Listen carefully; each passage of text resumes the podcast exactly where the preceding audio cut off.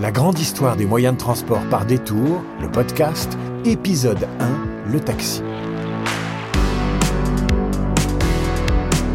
Bonjour à toutes et à tous et bienvenue dans ce premier épisode de Détour, le média de SEAT et Canal+, le podcast qui vous raconte l'histoire des moyens de transport et des mobilités. Notre concept est assez simple. On prend les modes de déplacement de notre quotidien, ceux devenus tellement banals qu'on ne se pose plus la question du pourquoi de leur existence, et on creuse, on recherche, on dépoussière, on enquête afin de mieux comprendre leur histoire et leur origine, tels des archéologues de la mobilité.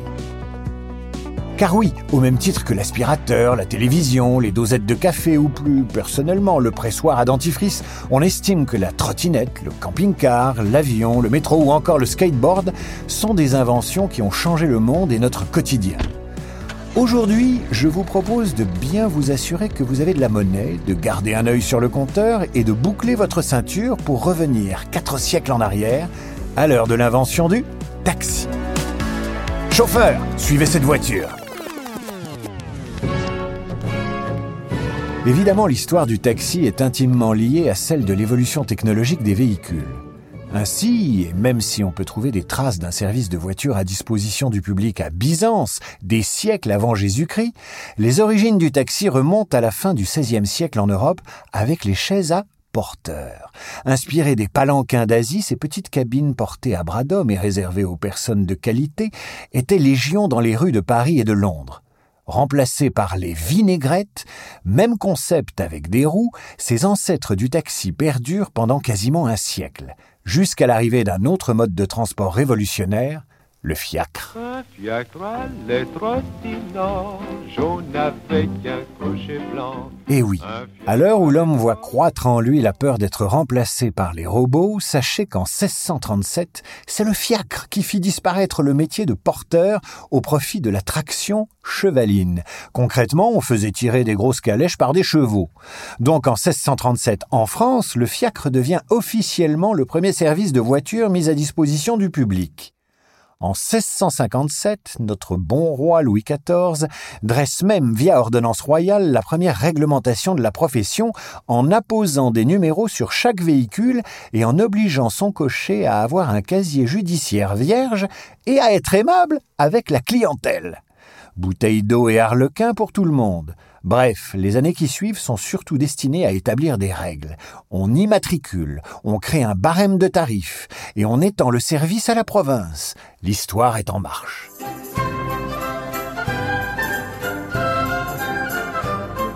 L'histoire du taxi est liée à celle de la voiture.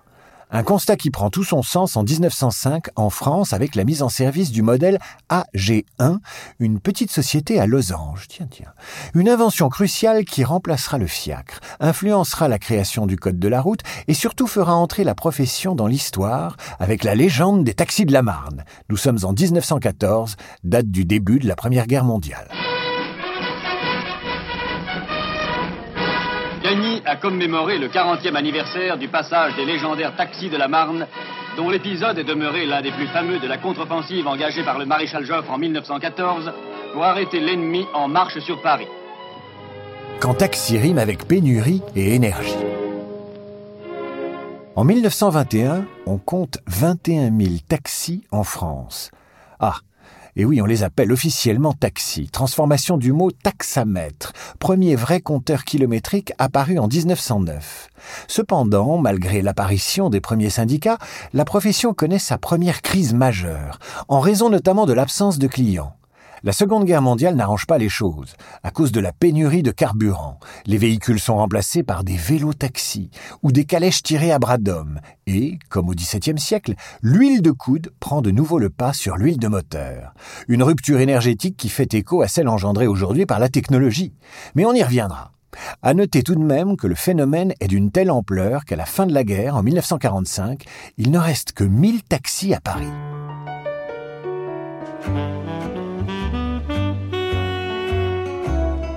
Dans les années 50, la profession est marquée par des dates charnières. En 1953, par exemple, apparaît pour la première fois le signal lumineux sur les toits des véhicules. En 1956, la première centrale radio est créée. Et puis, vient le temps de la réglementation. D'ailleurs, si on veut parler de loi, on peut se pencher sur celle de la modernisation du tourisme en 2009. C'est elle qui instaura pour la première fois le terme de VTC pour véhicule de transport avec chauffeur. Ouais, vous avez compris. Attachez vos ceintures, sortez votre smartphone, on va parler d'Uber. Bienvenue dans cette émission consacrée cette semaine à un sujet qui fait toujours polémique en France, le bras de fer entre taxi et VTC. VTC pour véhicule de transport avec chauffeur. Qu'il s'appelle Hitch, Uber ou chauffeur privé, ils ont changé le mode de déplacement en ville. L'idée originelle de ce service est née en 2008 de l'esprit de deux entrepreneurs américains, Travis Kalanick et Oscar Salazar, alors qu'ils assistent au salon Le Web à Paris et qu'ils font face à toutes les peines du monde pour trouver un taxi. Tiens, tiens. Après quelques années de développement, c'est en décembre 2010 qu'apparaissent pour la première fois sur nos téléphones des applications de mise en contact avec des chauffeurs. On retrouve donc depuis forcément Uber, mais aussi d'autres sociétés comme Snapcar, chauffeur privé, Hitch ou encore Lyft. Leur arrivée est alors un véritable bouleversement pour le paysage du transport. Pas moins de 9000 entreprises proposant ce genre de service sont créées entre 2011 et 2015. Du coup, forcément, sans mauvais jeu de mots, on peut dire que ça bouchonne.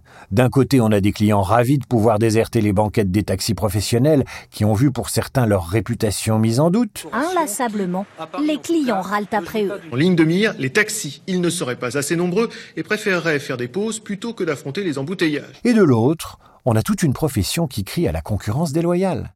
Difficile de leur donner tort pour le coup. Selon le site Eurecab, à Paris, seulement 4000 licences ont été délivrées entre 1937 et 2010. Un peu léger comparé à l'arrivée de presque 10 000 chauffeurs VTC. Et si on parlait de la condition des chauffeurs?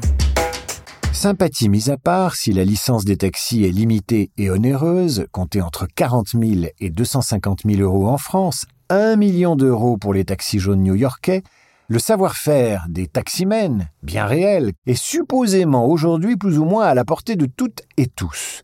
Tout le monde ou presque croit savoir conduire, et tout le monde ou presque possède un véhicule. Et c'est là le cœur du problème, l'offre et la demande. Quand vous avez d'un côté des clients qui crient leur envie d'avoir plus de taxis, de payer moins tout en ayant un meilleur service, et de l'autre, des milliers de jeunes gens qui cherchent une opportunité professionnelle, qui ont une voiture et un permis de conduire, bah forcément Uber ça marche. La preuve, l'entreprise est devenue le premier employeur du 9-3, je veux dire de Seine-Saint-Denis.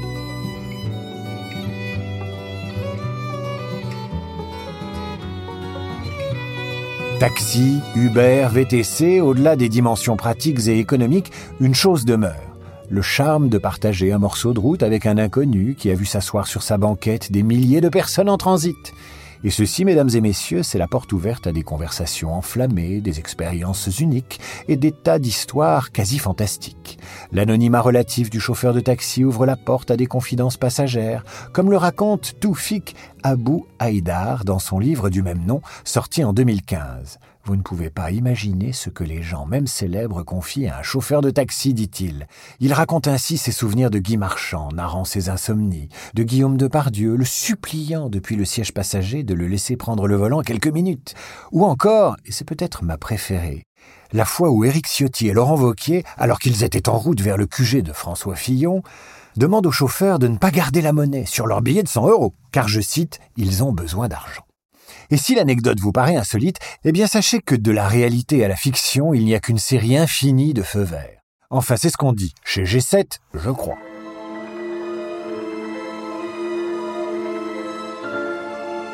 Quand le taxi fait son cinéma.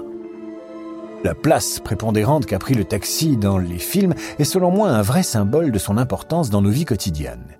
Du légendaire Taxi Driver de Martin Scorsese à l'excellent collatéral de Michael Mann, on ne compte plus les productions mettant en scène les taxis et leurs chauffeurs. Servant de simple prétexte ou apparaissant au détour d'une seule scène, la profession est aussi mise en valeur dans des films entiers. C'est le cas, je vous le disais, de Taxi Driver, où la quasi-totalité du long métrage consiste à suivre les trajets de Robert De Niro dans les rues de New York. La condition du taximan y est d'ailleurs un point central, puisqu'on s'attarde sur la vision du chauffeur qui, chaque jour, contemple la vie urbaine depuis son siège. C'est à moi que tu parles?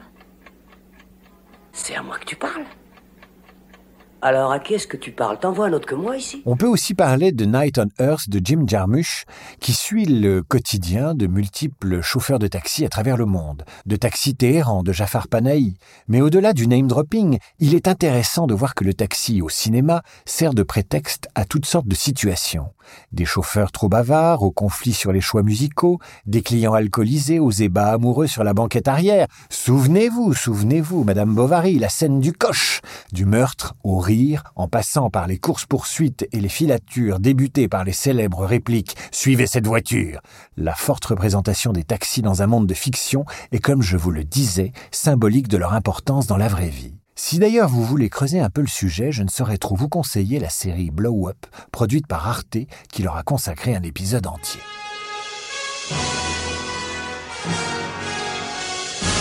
Retour vers le futur. Pour conclure, et puisqu'on parle cinéma, sachez que le futur des taxis semble de plus en plus s'apparenter à de la science-fiction. Et oui, à l'image de films comme Le cinquième élément ou Blade Runner, l'avenir de la profession pourrait bel et bien s'écrire dans les airs. Uber, Airbus, Boeing et même la NASA misent actuellement sur la construction de taxis volants et autonomes, c'est-à-dire sans chauffeur, capables de transporter plusieurs personnes au-dessus des embouteillages des villes. Des modèles fonctionnels ont déjà été présentés et certains spécialistes estiment qu'ils pourraient faire leur apparition dès 2025 et même dès les Jeux olympiques de 2024 à Paris selon les prévisions d'Airbus. Bon, comme pour les taxis traditionnels, tout ce beau monde est actuellement en train de se prendre la tête sur les lois qui devraient définir le code de la route du ciel. On leur souhaite donc bonne chance. Sachez par ailleurs que dans un cadre moins fantasque, l'avenir proche du taxi pourrait voir la mise en service de navettes sans chauffeur, comme c'est déjà le cas à Paris ou à Lyon. Mais bon, en vrai, je souhaite que les voitures volantes fassent leur apparition, juste pour voir un drive de fast-food désert. Qui sait, les hamburgers industriels ont peut-être meilleur goût saupoudrés de nuages. Vous l'aurez compris, le taxi, c'est donc plus de quatre siècles d'histoire. Un récit passionnant dans lequel évolution technologique, aventure humaine, fable sociale et réforme législative se côtoient, créant une allégorie du monde, de la société et de ses époques. C'était Détour, le podcast produit par Seat et Canal+, et raconté par David Abiker. Si cette chronique valait le voyage, n'hésitez pas à nous laisser des commentaires sur votre plateforme de podcast préférée et à nous laisser plein d'étoiles sur Apple Podcast. Et ne manquez pas d'aller visiter notre site détour.canal.fr. À très vite.